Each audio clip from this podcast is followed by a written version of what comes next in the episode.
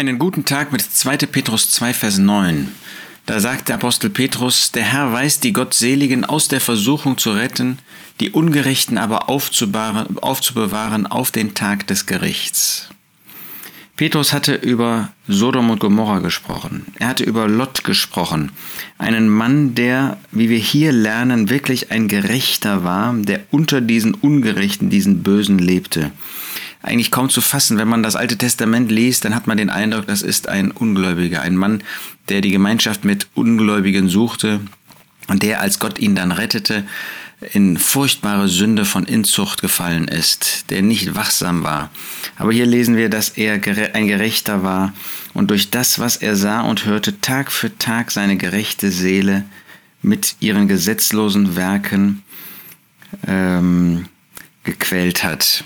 Ja, das muss ein trauriges Leben gewesen sein. Das muss ein trauriges Leben auch heute sein, wenn man auf beiden Seiten hinkt.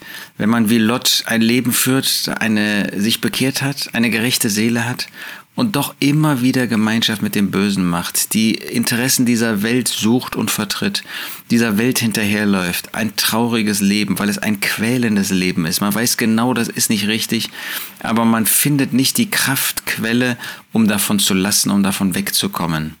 Und doch zeigt uns das, der Herr weiß die Gottseligen aus der Versuchung zu retten. Er hat Lot aus Sodom und Gomorra, als er diese Prüfung, als er dieses furchtbare Gericht über Sodom gebracht hat, da hat er Lot herausgerettet. Er lässt die Seine, selbst wenn sie ein so trauriges Glaubensleben führen, lässt er nicht hier in dieser Welt zurück. Wenn der Herr Jesus wiederkommen wird, wird er auch sie, wird er entrücken. Das ist nicht eine Entrückung nur für die, die besonders treu sind. Wer ist denn schon besonders treu? Wie viel Prozent treu sind wir denn? Nein, er wird uns alle, die wir an den Herrn Jesus glauben, wird er retten.